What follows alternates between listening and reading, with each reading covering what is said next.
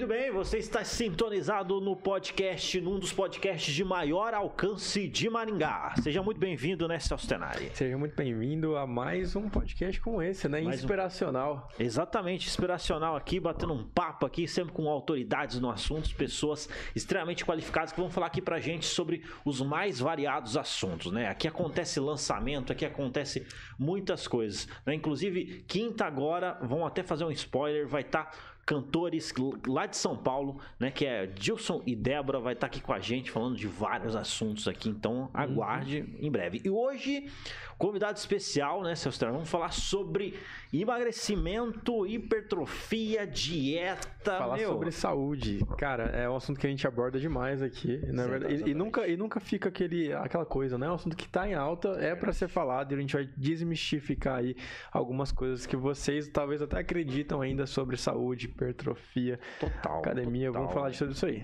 Total. E o que, o que é interessante é que nesse mês de janeiro, a procura por isso é absurda, né? Que você É, porque todo mundo prometeu alguma coisa em dezembro, né? É, exatamente. Todo mundo fez alguma promessa nesse sentido. Com então, certeza. Cara, sensacional. Então, assim, cara, eu vou falar pra você, você tem dúvida? Ah, você faz academia, quer crescer mais?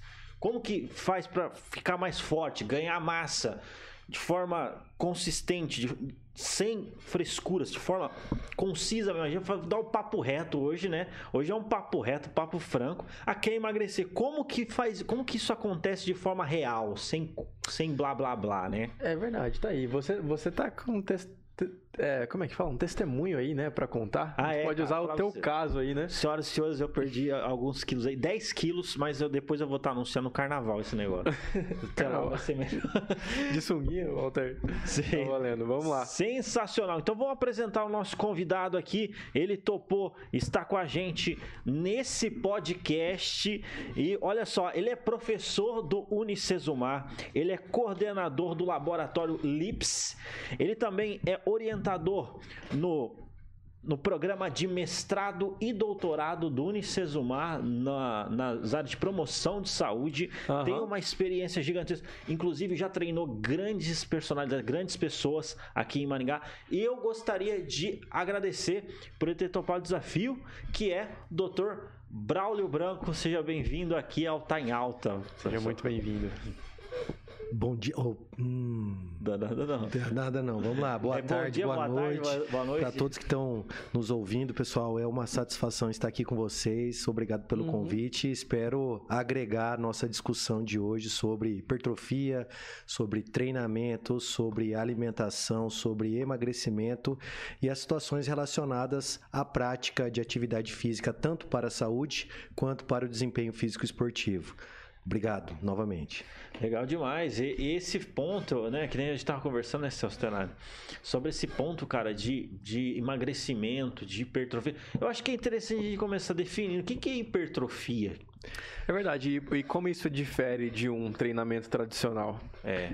Então, o que, que seria a hipertrofia? Falando em termos técnicos, depois eu, eu faço uma Sim. explicação mais comum. Sim. Então, a hipertrofia é o aumento da secção transversa do músculo. O que, que seria isso? Então, o aumento do volume desse músculo. Então, nós temos uma fibra, por exemplo, pequena, e essa fibra ela aumenta o seu volume.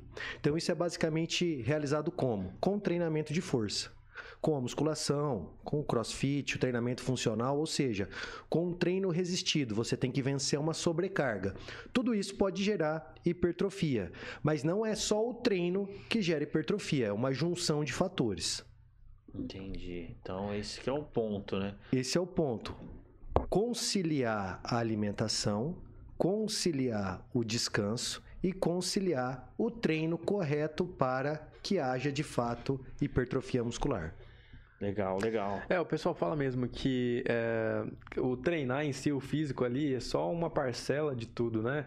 Porque as pessoas normalmente acham que assim, não, agora eu tô indo na academia, é, dane-se os outros hábitos, né? Eu vou comer o que eu quero, vou fazer o que eu quero, vou continuar bebendo, enfim, o treino vai me salvar. E não é bem assim, né? Não. Então, assim, o que, que acontece no processo de hipertrofia? Nós temos que analisar a alimentação. A alimentação é um processo essencial dentro da hipertrofia. Por quê? Sim. Não basta apenas treinar e, e descansar bem. e não, por exemplo, beber exageradamente, porque a bebida também vai impactar negativamente no desempenho esportivo e também na saúde e qualidade de vida. Mas nós temos que conciliar a quantidade correta de proteína que esse indivíduo vai ingerir ao longo do dia. Porque se ele ingerir uma quantidade baixa de proteína, o que, que vai acontecer? Ele não vai estimular outro princípio que é chamado de síntese proteica. Essa síntese proteica ela vai auxiliar o processo de hipertrofia. Então, se não existem, por exemplo, proteínas suficientes para que esse indivíduo consiga sintetizar esses aminoácidos, ele não vai, entre aspas, crescer. Hum, cara, então é, a proteína é fundamental dentro desse processo de hipertrofia. Sim, tanto a proteína vegana quanto a proteína de origem animal, esse indivíduo ele precisa ingerir a proteína. Creatina é. é a creatina é uma junção de facilitando o entendimento de aminoácidos. Então a creatina ela vai ajudar no que? No desempenho, principalmente de atividades de alta intensidade e curta duração. É um suplemento muito utilizado no ambiente da academia para que esse indivíduo consiga aumentar a reserva do sistema anaeróbio alático. O que, que é isso? Tá? Então seria aumentar o desempenho de atividades muito intensas e de curta duração, que é o que acontece nas séries da musculação. Não só nas séries da musculação, mas como também em provas do atletismo, nas lutas, até mesmo em modalidades de endurance, que são aquelas modalidades de longa duração. Então a creatina ela ajuda a recuperar o músculo estriado esquelético, nossa massa muscular. E também ele é coadjuvante para o ganho de massa muscular. Entendi, cara.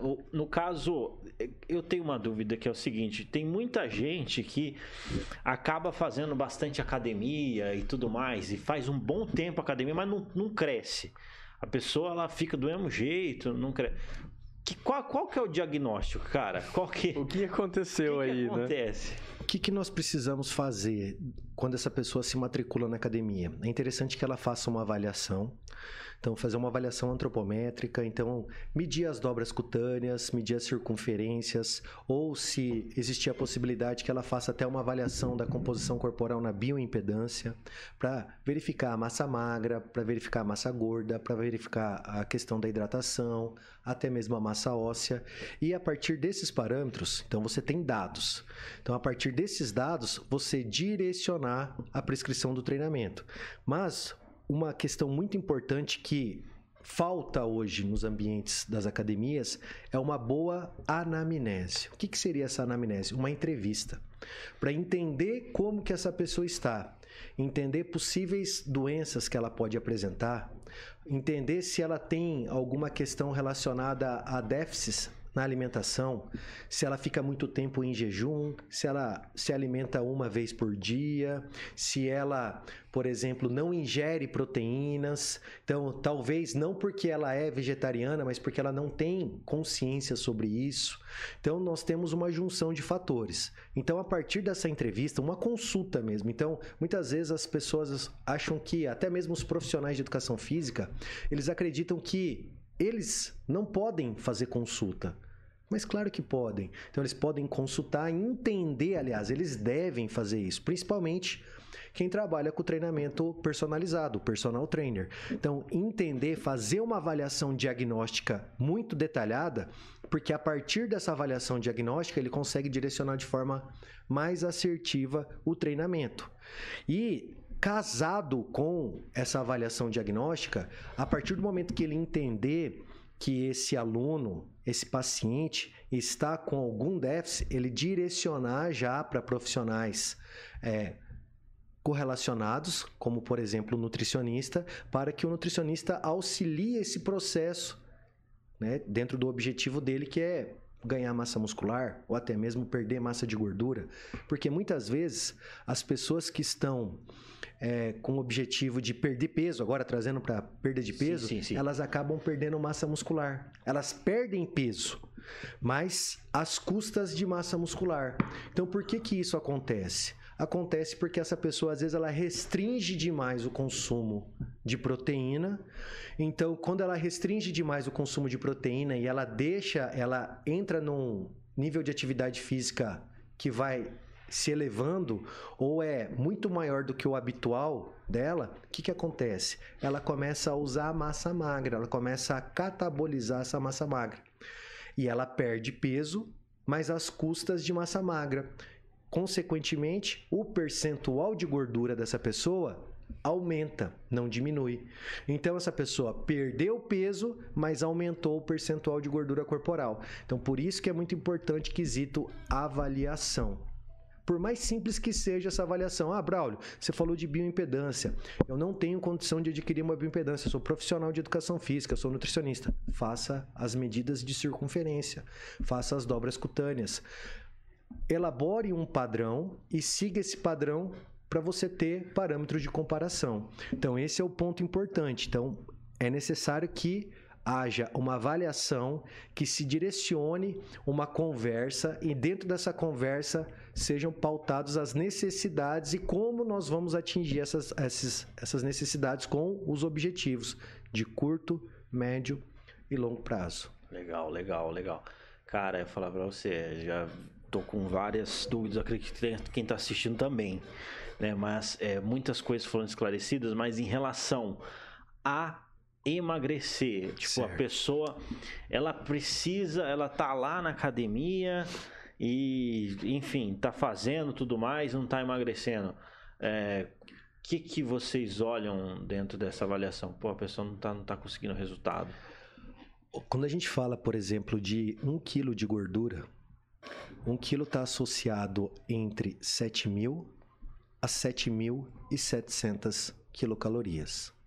Então, um dia, uma pessoa comum, ela vai gastar em torno de 2.200 quilocalorias num dia. Então, para a gente perder um quilo de gordura no mês, a gente vai ter que entrar num déficit calórico de provavelmente, aproximadamente, 250 calorias. Olha só. Então, para que essa pessoa, em um mês, tenha uma perda de um quilo. Um quilo. Uhum. Se forem dois quilos, nós temos que aumentar para 500. 3 quilos, nós temos que aumentar para 750. E assim sucessivamente. Então, o que, que nós precisamos fazer? Entender quanto de energia essa pessoa gasta durante o dia dela, que é o gasto energético total. E a partir do gasto energético total, o que, que nós precisamos fazer? Trabalhar com déficit calórico. Então, eu vou diminuir a partir dessa equação esses valores que eu falei para vocês aqui tá? Então, muitas vezes, o que, que acontece? Um treino, um bom treino, tá? De uma hora, essa pessoa ela vai perder em torno de 300 calorias. Esse relógio aqui, ele vai superestimar em torno de 50% o gasto energético. Ele subestima? Superestima. Superestima? A maioria dos, dos relógios, eles vão superestimar em até 50%. É Nossa, mesmo? Porque, é. Olha só. Olha isso. Você fala, você fala aí, ô, Celso. Mas é, o que é interessante, cara, eu vou falar pra você, o meu às vezes aparece que eu perdi sei lá, 500 calorias, 600 calorias em, em duas horas de treino. Então super, superestimou, é isso? Superestimou, então ele jogou para cima. Ah. Então na realidade a sua perda foi menor. Foi menor. Como que a gente calcula isso? Então existem padrões. A gente pode calcular o gasto energético via calorimetria indireta, que é um aparelho que nós colocamos na boca esse aparelho e ele mede as nossas trocas gasosas, principalmente a nossa produção de CO2. E a partir dessa produção de CO2, ele equaciona e estima nosso gasto. Tá? Agora, os outros instrumentos, eles são o quê? Instrumentos que, a partir da frequência cardíaca, eles vão ver o nosso gasto energético, eles vão estimar por vezes na nossa quantidade de passos que nós realizamos. Então, eles vão estimar por tempo, eles vão estimar pela, pelo nosso peso. Só que, muitas vezes, o que, que acontece? Indivíduos com o mesmo peso, e com a mesma idade, eles têm uma composição corporal diferente. Ou seja, vocês dois podem pesar 70 quilos, mas você pode estar com 20% e você pode estar com 10% de gordura. Então, 1 quilo de massa muscular esquelética representa um gasto energético de 13 quilocalorias por quilograma dia. 1 quilo de massa de gordura representa um gasto energético de 4,5 quilocalorias por quilograma dia. Então, o que, que acontece? A massa de gordura é um tecido menos metabolicamente ativo. E a massa muscular esquelética é um tecido mais metabolicamente ativo. E essas equações, elas são baseadas em alguns parâmetros, como por exemplo, coloquei aqui o peso, tá? Só que se eu peso 80 quilos, mas tenho mais massa musculoesquelética, por exemplo, que você, ou você tem mais que eu, o que, que acontece? O seu gasto ou o meu gasto vão ser maiores. Tá? Então a gente tem que equacionar isso. Só que as fórmulas, elas são o quê? Um padrão. Tá? Só que pessoas podem fugir desse padrão ou para baixo ou para cima. Então nós temos margem de erro nesses instrumentos. Total, total. Você ia falar, Celso? É, não, é porque, na verdade, a gente está se baseando hoje em dia puramente pelo que a gente vê nesses reloginhos, né? A, a necessidade de fazer uma uma consulta, né, um diagnóstico específico é algo muito interessante, porque eu fiz esses dias, né? tem mais ou menos um mês que eu fiz na academia. E ali eles conseguem até medir é, qual dos meus braços é mais forte, a força da minha perna, é, para direcionar melhor o meu treino, né? Olha como é importante o, um diagnóstico preciso ali para a gente conseguir é, di direcionar esse, esses treinamentos, né? Inclusive do relógio. Quem diria que Fala sério, né? Você corre ali confiando na, na questão e tá superestimando. Você fala, hoje eu perdi 600 e poucos calorias. O tá pago não tá tão pago assim, né? Pagou totalmente aí, né? Nossa. Você consegue passar umas dicas para pessoa comum, assim, as pessoas que talvez não vão ter acesso a esse diagnóstico. Existe alguma, alguma dica que a gente consegue já dar para essa galera para para melhorar de alguma forma, para elas conseguirem atingir os objetivos de alguma forma, mesmo sem ter esse diagnóstico, ou isso é algo totalmente fundamental, essencial? Para ganho de massa magra, para perda de massa de gordura. Para ganho de massa magra. É, vamos falar de não perca de gordura. Vamos seguir tá. a linha do emagrecimento. Tá. É. Em relação ao parâmetro de emagrecimento, muitas pessoas às vezes não têm condição de procurar um serviço especializado. O que, que elas podem fazer? Começar a mudar os hábitos alimentares. Esse é o primeiro ponto. Então, o que, que seria isso? Então, o que, que a gente discute bastante na prática clínica? É desembalar menos e descascar mais. Ah, maravilha. Tá? Ah. Então, diminuir o nível de consumo de alimentos ultraprocessados, são chamados junk food, os alimentos industrializados. Uhum. E aumentar o consumo de alimentos o quê? In natura. Então, alimentos da natureza, alimentos que não passaram por nenhum nível de processamento. Por quê? Porque esses alimentos eles vão ter o quê? Nutrientes, questão que nós não vemos, por exemplo, muitas vezes nos industrializados, eles vão ter provavelmente menos calorias, porque esse industrializado ele vai ter uma palatabilidade maior, ou seja, você come um, você vai comer o uhum. segundo, é como o bis, você vai comer é. até você terminar a caixa. A caixa uhum. dele. É. Por outro lado, o que, que é interessante? Se a gente colocar aqui, eu vou dar um exemplo de uma fruta, do morango. O morango, em torno de 10 unidades de morango, apresenta uma, menos de 40 calorias. Então você vê 10 morangos menos de 40 calorias. Uhum. Então, de certa forma, você fica saciado com um nível muito baixo de calorias. E agora, se a gente jogar uma caixa de bis, quantas calorias? Uh. Tá? É. quatro, cinco, seis vezes mais. É. Então são trocas que nós podemos fazer para diminuir o que? A quantidade de calorias e, além disso, se nutrir melhor. Então, esse, esse é o ponto-chave. É desembalar menos e descascar mais. Olha aí. É, esse é um termo que a gente até tinha escutado, né? E como isso é prático, né? A pessoa consegue praticar isso agora. Chega em casa, em vez de abrir o bis, vai lá e descasca a, a laranja. Tem alguma fruta que não é indicado, assim, em quantidade? Porque eu sei que a gente já escutou falar aqui, a gente vê na internet também, sobre a laranja que a gente espreme ali, faz o suco de laranja, que talvez isso não faz bem como as pessoas imaginam? Então, na realidade, o que, que nós temos? É, qual que é a diferença da laranja espremida para a laranja cortada e consumida? Uhum. A quantidade que você vai comer dessa laranja, se você fizer o suco, ela vai ser muito maior. É, mu é muita laranja ali, não é? Você 10, 15 laranjas. Então, é. uhum. Você vai adicionando essas laranjas, você vai adicionando essas calorias. Então, o que, que é recomendado? Coma fruta e evite tá? em excesso o suco. Tá? Ah. Mas agora, se a gente comparar a questão de suco de laranja e até mesmo uma Coca-Cola, ah, é bem diferente. talvez talvez, dependendo da quantidade que você ingira, não vai fazer diferença em nível calórico, mas aí em nível nutricional, a gente não tem nem comparação. Tá? Daí tem essa questão também para se observar. Mas o mais importante é consumir com moderação quando nós falamos de suco, até mesmo porque nós vamos exagerar nessa quantidade. E ponto-chave é a constância. Dessa forma, assim, muita, trocar, fazer essas trocas. Ah, eu não vou tomar a, a Coca-Cola, mas eu vou exagerar no suco, também não vai dar bom. Vai então dar tem que ter uma constância.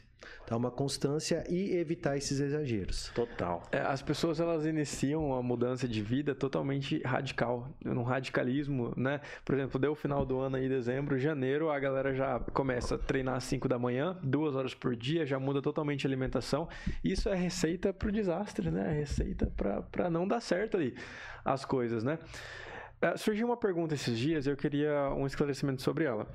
É, o que seria mais importante entre a alimentação e o treino?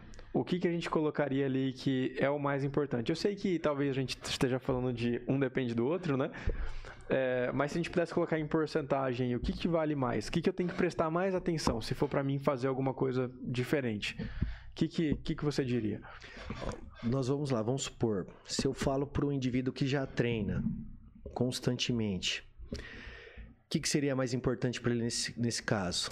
A, a alimentação. alimentação. Tá. Agora, para o indivíduo que se alimenta relativamente bem e treina pouco, ah. O que, que, seria mais importante para ele? O treino. O treino. Ah. Então, um vai estar, tá, como você, você já adiantou isso, um vai estar tá casado com o outro. Sim. Só que que, que, eu preciso pensar? Eu preciso pensar na rotina, eu preciso pensar como essa pessoa responde, então, se ela está em déficit ou se ela não está de algum nutriente, ou se ela está consumindo menos proteína que o necessário, porque assim, nós, nós temos alguns pontos importantes, até mesmo como que está essa distribuição dessas proteínas.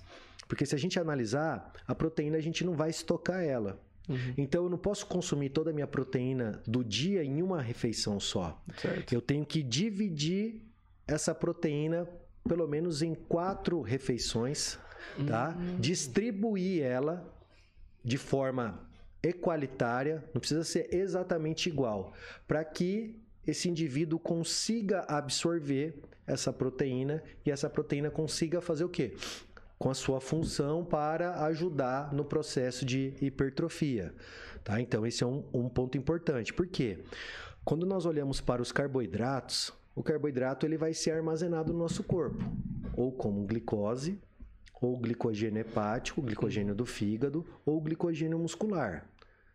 Quando nós ingerimos alimentos com lipídios, as gorduras, o que, que vai acontecer? Esse alimento ele também vai ser, essa, esse lipídio, dependendo da situação, ele também pode ser estocado. Ou estocado em forma do quê? De gordura lá nos adipócitos, tá? que são as células de gordura. Só que quando a gente fala de proteína, ela não vai ser estocada. Então eu preciso dividir ela muito bem ao longo do dia, para que eu tenha o quê? A absorção dessa proteína no meu corpo. Tá? Então, se eu fizer isso de uma vez, não vai dar bom. É que nem aquelas pessoas, por exemplo, que treinam e depois do treino ela toma três scoops de whey. Então não. ela toma. Não vai, não vai absorver tudo isso. É, é interessante mesmo, que ela fracione. Tá? Então, dois scoops, é interessante que ela fracione isso para potencializar a absorção. Ou Olha ela só. treina, vamos supor, Sim. ela treina às 11 horas da manhã, tá? ela vai almoçar meio-dia e 15, só que meio-dia ela já tomou um scoop de whey. Tá, mas ela vai ingerir proteína ali depois. Não seria mais interessante ela tomar antes? Tá? Então, muitas pessoas confundem e acham que a proteína por exemplo, o whey protein, ele deve ser ingerido logo após o treino. Ou em na realidade, né, a galera? Não, na Eu realidade... sou um cara que eu, eu, até agora eu tava pensando que era isso, cara. Você tá fazendo errado até. Então tem que fracionar, então. Você tem que fracionar e distribuir no dia. O que que mais, o que que a gente usa mais durante de energia durante a, e após o treino? Nós vamos usar ou carboidrato ou lipídio ou os dois, dependendo da intensidade que a gente treina. Se a gente treinar numa intensidade mais alta, nós vamos depletar mais carboidrato, mais glicose. Se nós treinarmos numa intensidade mais baixa, nós vamos depletar mais lipídio como substrato energético, tá? Então esse é o ponto. Então, após o treino, principalmente quando a gente fala de é, glicose, de carboidrato, a gente tem uma reserva limitada.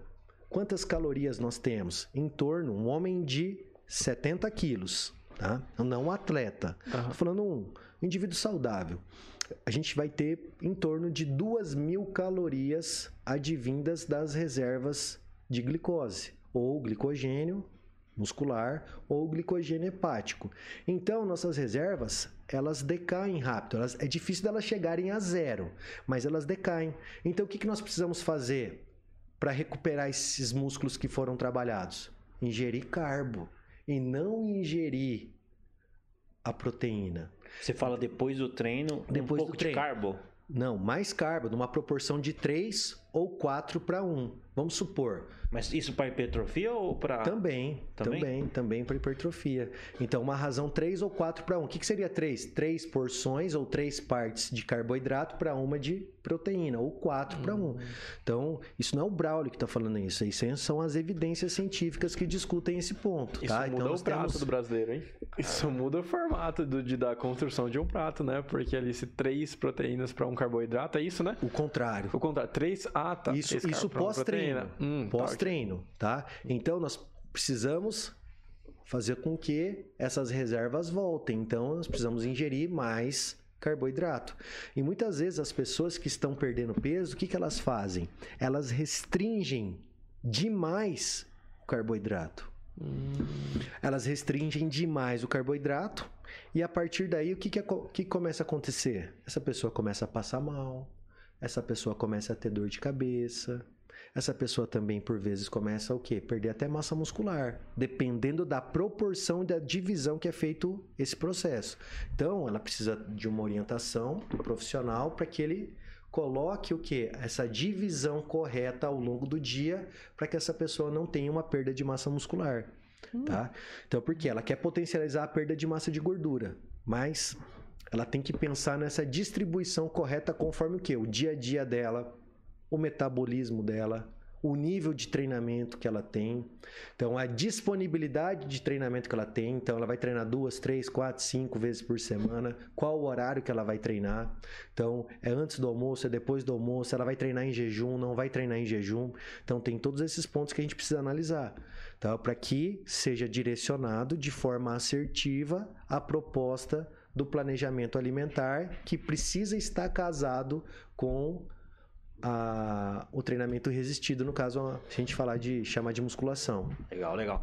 Eu perguntar uma coisa para você, quais na tua visão aí, né, como professor, como especialista nessa área, quais são as maiores groselhas, os maiores mitos aí em relação a hoje a questão de emagrecimento? Ah, muitas pessoas acreditam que treinar em jejum vai emagrecer. É mesmo. Tá? Não, vou fazer o meu AEJ. Fiz meu AEJ hoje, hashtag AEJ. Então, o que, que acontece? Não é o treinar em jejum. É quanto você ingere em 24 horas. Vamos supor, vou trazer aqui exemplos de estudos. Sim. Então, vários estudos usaram assim. Vamos trazer aqui como exemplo: indivíduos que treinaram em jejum. Então, o indivíduo acordou, treinou uma hora em jejum e depois ele realizou todas as refeições dele durante o dia, ingerindo 2 mil calorias, vamos supor. O outro indivíduo ingeriu as duas mil calorias também, só que antes do treino ele se alimentou. Então, um treinou em jejum, mas ingeriu duas mil. Sim. O outro ingeriu duas mil, só que ele fez a refeição antes de treinar. O café da manhã, por exemplo. Eu tenho duas mil do lado, eu tenho duas mil do outro, e tenho indivíduos que treinaram no mesmo tempo e na mesma intensidade. Uhum. Qual que é a diferença?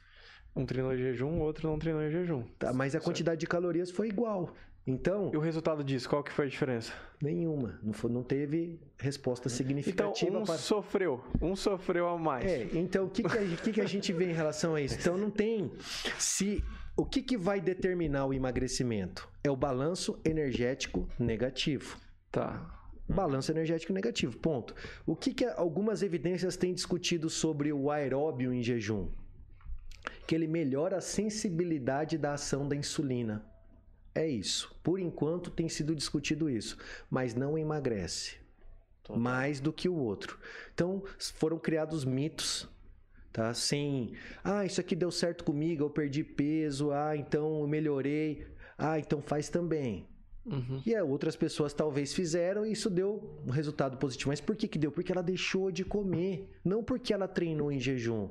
Porque ela não repôs aquela alimentação que ela teria feito antes.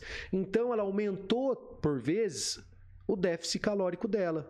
Se ela aumentar o déficit calórico, consequentemente ela vai perder peso.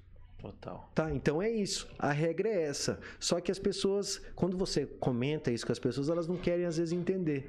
É verdade. tá. É, o pessoal, eles se apegam muito, por exemplo, a água com limão. Também. Ah, não sei. Né? Tem várias dietas assim. É. E água com limão? Como é que é da água com limão? Funciona? Então, aí tem até uma, uma piada que fizeram em relação à água com limão. Ela, assim, ela vai funcionar se o limoeiro ficar a 5 quilômetros da sua casa, se for lá buscar ele e voltar. Entendeu? Porque na realidade não tem, não tem base científica essa questão também da, da, da água com limão. Então, como que a gente verifica essa questão relacionada a ao nível de evidência científica, como que a gente discute isso? Porque nas mídias sociais o que a gente mais vê é gente falando o que você falou das groselhas, tá? Então, é, se isso deu certo, se eu sou bonitão, se eu sou rasgado, poxa, todo mundo vai querer ser É, igual. Certo. Só que, aí se chega lá um cara que não é bonitão, não é rasgado, falando sobre, mas quem é ele para falar alguma coisa, É. né? Então, vê- quem é ele? É. Quem é você? Então, na realidade, o que que nós precisamos pensar? É em ciência. A ciência que testa esse nível de evidência. Então, esse, esse exemplo que eu dei para vocês, falando lá sobre a questão do, do jejum, foram ensaios clínicos randomizados. O que são ensaios clínicos? São a pirâmide da base de evidência científica. Então, embaixo da pirâmide, nós temos a base. A base é uma opinião. A opinião é um nível de evidência muito baixo. Então a gente tem que focar na base, que são as revisões sistemáticas, as meta-análises e os ensaios clínicos. Então esses são graus de evidência elevados. Só que as pessoas às vezes não têm acesso a essa informação e compra é uma fake news. Legal. A meta-análise analisa diversos artigos científicos e chega a uma conclusão. É isso por aí. é isso daí.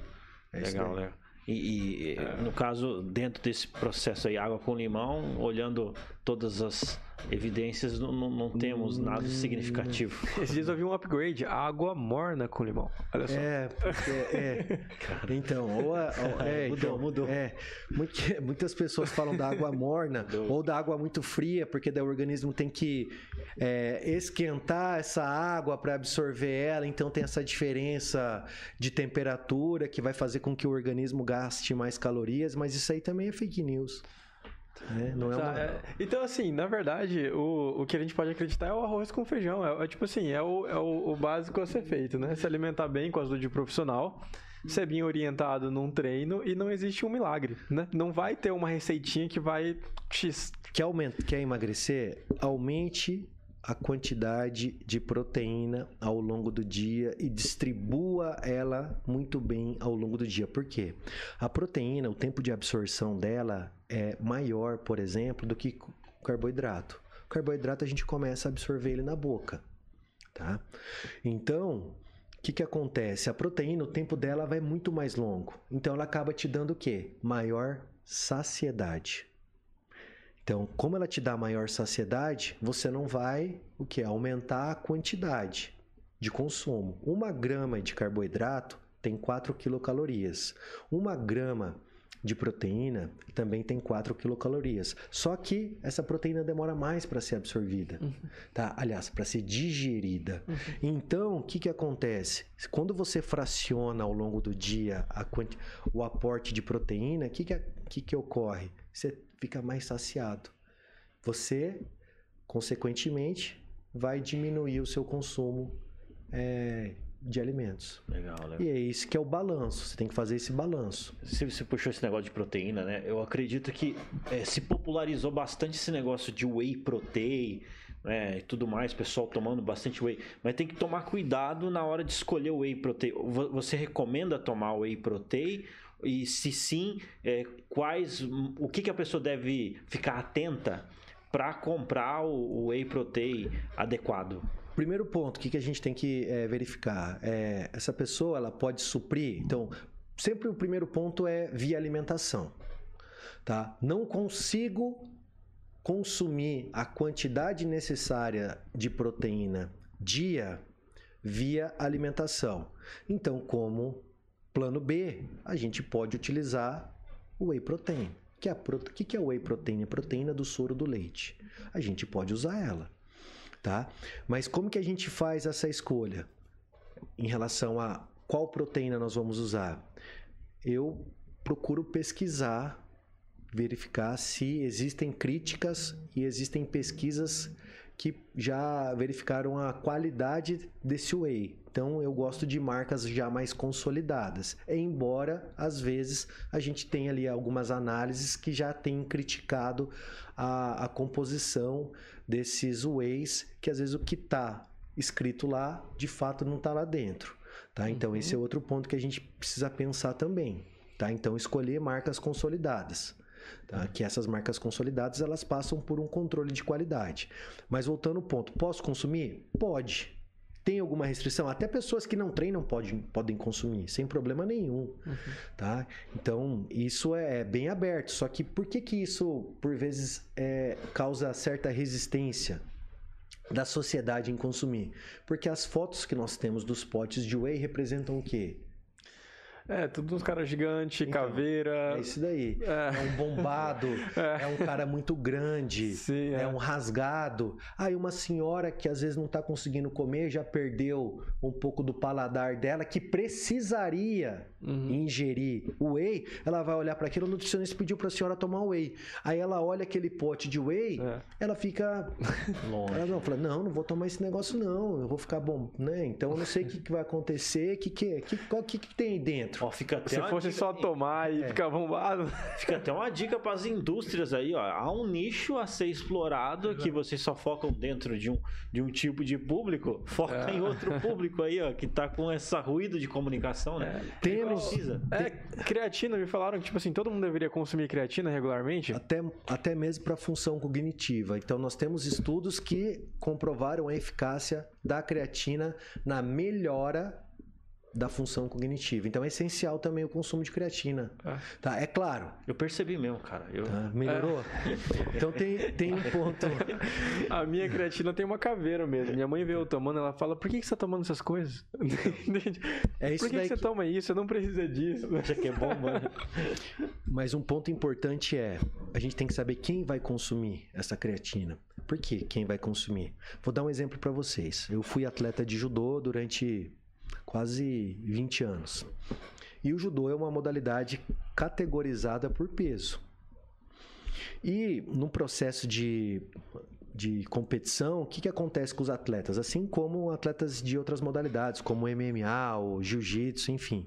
Esses atletas às vezes têm que perder muito peso para entrar na categoria. E, e por vezes, esses atletas eles procuram um nutricionista, ó, me ajuda a perder peso, não tô conseguindo entrar na categoria, mas ó, tô sentindo minha musculatura muito cansada, eu acho que eu tô catabolizando, o que que eu faço? Aí, falei assim, bom, vamos fazer uma, um planejamento alimentar para você com déficit calórico, mas você tá sentindo que o teu corpo tá cansado? Vou te prescrever a creatina. Mas aí ele já entra num contrassenso. Por quê? A creatina, dependendo da situação, ela vai trazer uma retenção hídrica. E se traz uma retenção hídrica para esse indivíduo, o que, que acontece com a perda de peso desse indivíduo? Vai estar tá prejudicada, porque ele vai jogar água para dentro do músculo. Jogou água para dentro do músculo, isso vai pesar tá? Tô falando em linhas gerais, de uma forma sim, simples, sim, tá? Para todo mundo entender. Então essa pessoa precisava, esse atleta precisava perder 5 quilos. Ele tomou creatina, ele subiu na balança, ele não conseguiu bater o peso, ou o peso dele não baixava mais. Então nós temos essa questão também para observar. Então, por isso que entra, tá? Essa necessidade de análise por um profissional que entenda dos efeitos adversos do suplemento na relação de desempenho. Legal. Porque senão ele pode estar comprometido também. Legal, legal. Tá? Não, total. E você está falando aí, eu acredito que a creatina também se popularizou pra caramba, né? Também. E eu acredito. O que, que a pessoa tem que olhar na hora de escolher a creatina? Porque tem aquelas que é pura, né? Tem aquelas que não é. é enfim, que, que é importante olhar? Porque, querendo ou não, também aconteceu muita. É, picaretagem também nisso aí, né? O pessoal, pessoal é, fazendo creatina que nem tem o que tá escrito, né? Então, nós temos algumas creatinas que tem um selo Creapur de pureza. Então, essa creatina, ela é uma creatina que tem uma certificação, uma validação. Então, Sim. nós temos no mercado creatinas que tem uma quantidade de carboidrato grande. O carboidrato, sem dúvida, ele vai ajudar a absorção da creatina, mas você está comprando creatina. Você não está comprando o mix. Uhum. Então tem esse ponto também para analisar. Geralmente essa creatina ela vai ser mais cara. Tá? E nós temos dois tipos básicos de creatina: creatina monoidratada e nós temos a creatina micronizada. O que, que é essa creatina micronizada? Ela é mais quebrada. Então, ela é quebrada em partículas menores, muito pequenas. E, em tese, o que, que é discutido pelas indústrias é, que produzem os suplementos. Ó, a absorção dela é melhor. Só que, aí trazendo de novo aquela parte de ciência, nível de evidência, nós temos diferença em relação à resposta, a absorção melhorada, a desempenho melhorado, a eficácia maior. Até o momento, isso é desconhecido. Tá? Okay. Então nós temos isso também. Legal, legal. Então a creatina, assim, só reforçando, você falou que os benefícios dela são os mais variados. Transcende massa muscular. Transcende massa muscular. É, isso. Para quem quer ter hipertrofia, é, Não, é sem dúvida. essencial. Aí essa pessoa ela vai ter que conciliar aí a ingestão da creatina, dependendo da dosagem, isso aí vai ser prescrito pelo profissional, tá? Isso pode variar, tá? A quantidade, isso vai depender do quê? De quanto que ela come de carne, do, da rotina dela do dia a dia, enfim. Então o nutricionista vai olhar para isso e vai Primeiro, ele vai fazer uma análise do consumo alimentar desse indivíduo e a partir dessa análise ele faz o direcionamento. Olha, você vai tomar 3 gramas, você vai tomar 5 gramas. Tá? Então ele faz essa análise para poder direcionar. Total, total. E um ponto importante, o que, que tem sido discutido, até uma terminologia nova, né? voltando para o ponto da hipertrofia. Alguns autores têm chamado o ganho de massa muscular com a perda de gordura ao mesmo tempo de recomposição corporal. É um termo que surgiu a partir de 2020 aí com um artigo numa revista é, internacional que trouxe esse termo que estava testando, por exemplo, o que o aumento da distribuição de proteína, então em várias é, entre aspas doses ao dia, entre 2,5 grama por quilograma dia a 3,5 grama por quilograma dia de proteína, não uhum. de carne. Isso distribuído em várias porções com uma frequência alta de treinamento na musculação. E, paralelamente, esse indivíduo trabalhou em balanço energético negativo, ou seja, ele estava ingerindo menos do que ele gastava. E o que, que aconteceu? Esses indivíduos hipertrofiaram e, ao mesmo tempo, perderam massa de gordura. Então tem isso também, tá? Então quem que vai conseguir direcionar isso? Uma anamnese, uma avaliação, entender esse indivíduo para que a partir desse entendimento seja direcionada a prescrição de treino mais assertiva para ele e não só o treino, a alimentação. Então, é, como que eu faço o meu trabalho? O que, que eu faço? Eu avalio o paciente, então, então entendo a rotina, entendo o histórico dele, solicito para ele os exames, faço a avaliação antropométrica de composição corporal. A partir desse direcionamento, chamo o profissional de educação física, sento com ele, mostro os objetivos desse paciente e a gente monta um planejamento junto. Para eu entender o treino, se treino está voltado para hipertrofia, tá. Então a gente vai direcionar também a parte nutricional para hipertrofia, sem exagerar, porque se a gente exagerar na mão, o que, que acontece? Ele pode aumentar a massa de gordura. Então a gente tem que dosar. Então todas as informações que ele trouxer para a gente vão subsidiar a elaboração desse planejamento focado no objetivo desse indivíduo. Legal, legal, show demais. Maravilha, cara. Ô, falar para você, esclarecedor, hein? Esclarecedor. Esclarecedor, é. O Eu- bom é que a gente identifica tudo que a gente tá fazendo errado, né? É, cara. Espero que o pessoal em casa também. inclusive, eu até, até pergunto assim, quais, eu perguntei quais são as groselhas, os mitos do emagrecimento, mas quais são as groselhas e os mitos da hipertrofia para a pessoa ganhar massa muscular? Ah, então nós temos é, treinamento voltado para a definição. Esse treinamento, se você achar nos livros, não existe treinamento voltado para a definição. Ah, é? Então é treinamento de força. Eu tenho força rápida, que é o treino de potência. Eu tenho um treino que é de força lenta, que é um treino de resistência. Então as pessoas às vezes confundem e falam que esse treino, entre aspas, estou colocando nessa eh, denominação só para facilitar para a gente aqui. Treino de força lenta, o que, que seria isso? Trabalhar com mais repetições, trabalhar resistência muscular. Então você quer definir? Então tem que fazer 3 de 15, 3 de 20, 3 de 25. Na verdade, não tem nada a ver isso daí. Não tem nada a ver? Não tem nada a ver. Então, isso aí são mitos que foram criados. O que, que, vai, que, que vai trabalhar a definição, na realidade? A definição vai trabalhar quando esse percentual de gordura diminui, esse percentual de gordura vai diminuir num déficit calórico. Então é Você pode aumentar o gasto energético do treino, mas só só isso não vai ser suficiente. Tá? Você vai treinar durante uma hora, uma hora e meia no máximo. Então você vai gastar 300, 400, 500 calorias. Só que você tem mais 23 horas ali do teu dia você vai ter que organizar a tua alimentação, o teu repouso, para que você consiga no outro dia também treinar numa intensidade similar. Só que também nós não podemos treinar em intensidade similar todo dia. Fazer o quê? Treinar com giro alto todo dia. Não, vou treinar em RPM alto todo dia. Não, por que não? Porque daí nós vamos entrar num estágio de fadiga acumulada. E essa fadiga acumulada, o que, que ela pode gerar? É um termo técnico que é chamado de overreaching. Esse overreaching você vai entrar no efeito platô. Você entrou nesse efeito platô. Se você permanecer nesse overreaching, você entra em overtraining. Não existe essa questão que as pessoas às vezes confundem. Ah, eu tô em overtraining. Não, O que, né? que é overtrain? excesso de treinamento.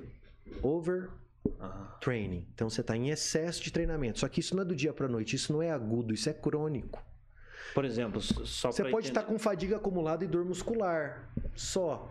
Porque seu treino mudou, porque você trabalhou grupos musculares que você não estava acostumado, você trabalhou num volume, numa intensidade que você não estava habituado. Então, você não está em overtraining, você está com fadiga, você se fadigou, você está com dor muscular, mas isso não é sinônimo de overtraining. Fadiga é positivo, overtraining não. A fadiga, dependendo do teu objetivo de treino, se você se recuperar bem, tá? Você treinou, você depletou o seu glicogênio, você é, transpassou o seu platô, você subiu um step.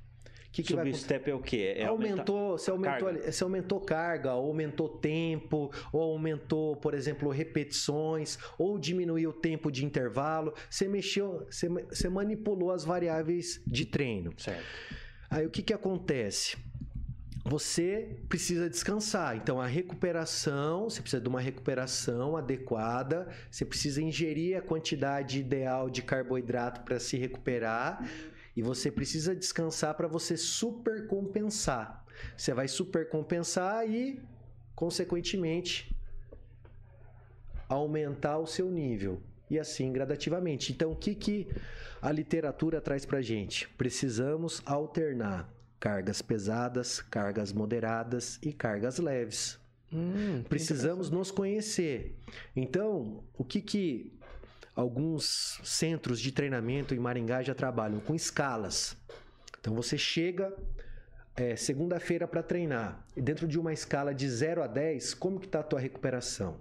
A minha recuperação hoje está 10. Opa, já tem um indicativo que eu posso aumentar a tua intensidade de treino ou o teu volume de treino. Eu posso manipular as variáveis de treino, volume e intensidade. Aí você descansou, você treinou mais intenso, treinou com um volume maior e você veio na terça-feira treinar de novo comigo.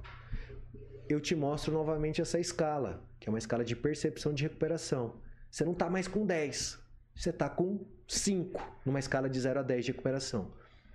Se meu objetivo for te fadigar, o que, que eu vou fazer? Eu mantenho o mesmo estímulo na lógica do dia anterior. Se a minha intenção for resguardar você, eu vou diminuir o volume e intensidade. Então eu modulo. Bruno, mas por que, que isso acontece? Aí nós temos a, a programação de treino. A programação grande de treino nós chamamos de macrociclo. A programação mediana nós chamamos de mesociclo. O que, seria um mesociclo? Um mês. Então, dentro desse mês, nós vamos trabalhar com um método de treino. Vamos supor, biset, triset, uhum. superset, drop set. Então, você vai trabalhar esse mês. Por quê? Então, eu estou trabalhando com um volume, com uma intensidade maior, tá? Se for esse o objetivo. E, consequentemente, depois desse período, eu vou reduzir. Sim. Por que, que eu vou reduzir? Para você se recuperar. Uhum. Então, eu tenho ciclos dentro desses ciclos eu tenho que alternar esses estímulos para que você não fique num platô. Porque se você ficar num platô por muito tempo, o que, que vai acontecer? Você vai estagnar. Então, por isso que nós precisamos adequar e sempre que o treino muda, é interessante que o nutricionista entenda como é que está esse treino. Ó, o treino era de uma hora, ele passou para uma hora e meia. Peraí, então, talvez seja interessante, dependendo da intensidade desse treino, ter uma suplementação intratreino. Ah, o treino diminuiu para 45 minutos. Ele estava com uma hora e meia antes. Peraí, então esse suplemento eu vou retirar ele agora. Tá? Então tem todo esse tem processo todo... para a gente poder analisar. Tem e as pessoas vão fazendo Sim. isso solto. Interessante, cara. Interessante. Isso daí é uma coisa que eu particularmente, vou ficar atento. Eu acho que o pessoal que está ouvindo também, está assistindo, né? É ficar atento, né, em relação a essas métricas para poder aumentar ou diminuir ali, né? E nós temos aqui nesse caso, voltando para o ponto dos relógios, nós temos relógios que medem a recuperação. Ah, é isso, tá. isso que eu ia perguntar, agora que eu lembrei. É como que a pessoa sabe que ela tá é, recuperada?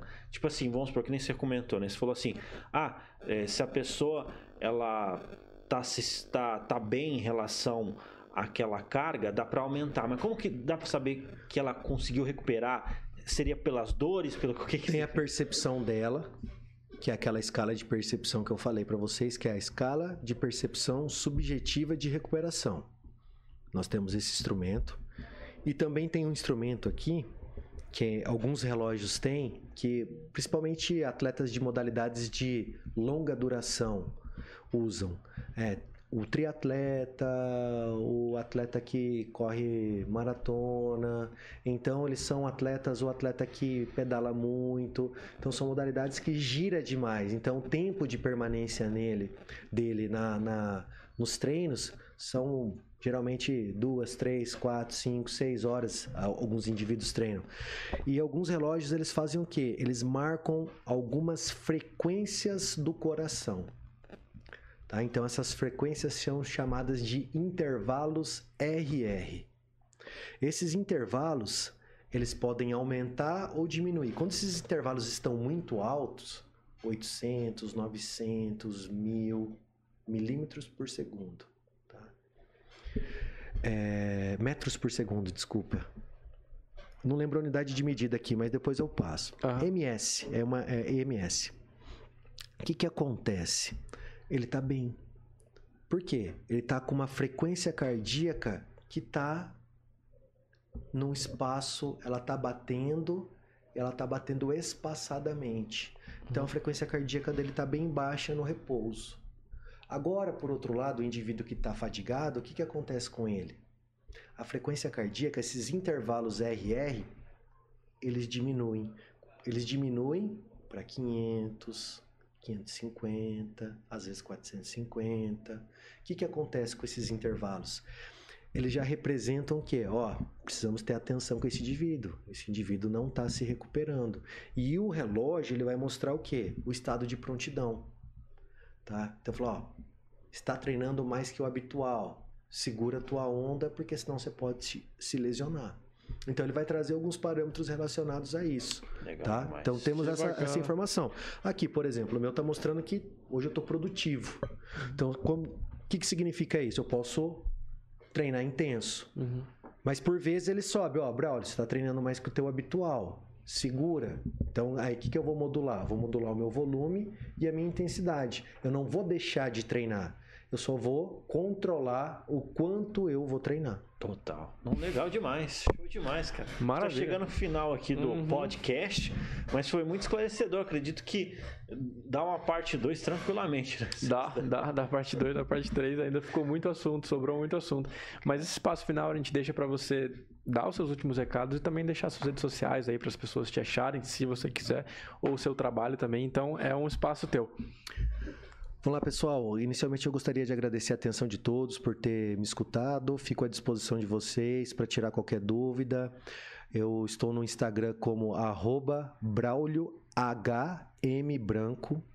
Então fiquem à vontade para mandar qualquer mensagem para mim que eu irei responder a vocês assim que possível. E um ponto importante quando nós falamos de perda de peso, é, hipertrofia, e treinamento, melhora do desempenho, o que, que nós precisamos? Qual que é o aspecto central? É constância. Constância. Então, se você tiver constância, você vai atingir os teus objetivos de curto, médio e longo prazo. Estipule metas palpáveis para 30, 90, 120, 360 dias para que você consiga atingir essas metas de forma saudável. Muitas pessoas buscam a perda de peso e elas querem respostas imediatistas. O que, que são essas respostas imediatistas? Elas esperam perder 4, 5, 6, 7, 8 quilos em um mês. Então, às vezes, elas usam a dieta da lua, a dieta da fruta, a dieta que corta o carboidrato. Tudo bem, Talvez essas dietas elas podem até funcionar, mas o tempo de validade dessa dieta é um tempo curto. E aliás, todas as dietas restritivas apresentam um tempo de validade curto, porque a partir do momento que você atinge o teu objetivo, o que, que vai acontecer? Você vai deixar essa dieta e você vai entrar num efeito sanfona. Então, o principal ponto a trabalhar é a reeducação alimentar. Então, fazer as trocas inteligentes. Então, diminuir o nível de processamento desses alimentos. Então, começar a consumir mais alimentos in natura, aumentar o consumo de saladas, aumentar o consumo de frutas e diminuir esses alimentos que são os ultraprocessados. Outro ponto: antes de você começar a suplementar, verifique se você está se alimentando já bem. Porque as pessoas que começam a praticar exercícios físicos, às vezes elas já vão para o nutricionista ou vão para a loja de suplementos e querem adquirir diferentes suplementos de uma vez. Respeite seu corpo, porque o principal ponto que nós temos no início de um programa de exercícios resistidos é a adaptação anatômica. Então, você não pode subir as cargas sem controle dessas cargas. Você tem que entender que por vezes o músculo pode responder bem, só que tendão e ligamento têm um tempo diferente de adaptação do músculo. Ou seja, suba as cargas com moderação. Esse é um ponto muito importante, porque se você exceder essas cargas e subir essas cargas sem ter um bom controle dos movimentos, das ações que você faz, você pode se lesionar. E daí você vai deixar, vai, vai, vai jogar por jogar fora tudo que você quis construir. Então esse é o principal ponto. Escolha um profissional, tá?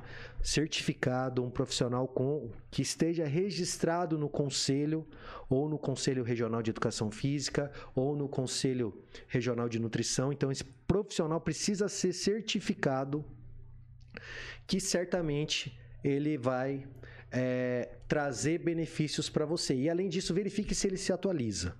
Então, outro ponto, ele é atualizado, tá? Porque se ele for atualizado, opa, isso é ótimo, porque hoje em dia o que, que nós temos? Nós temos um boom de informações, nós temos uma venda é, de ideias, de ideologias que por vezes não são verdadeiras, a maioria delas não são verdadeiras, então a gente precisa se embasar em ciência.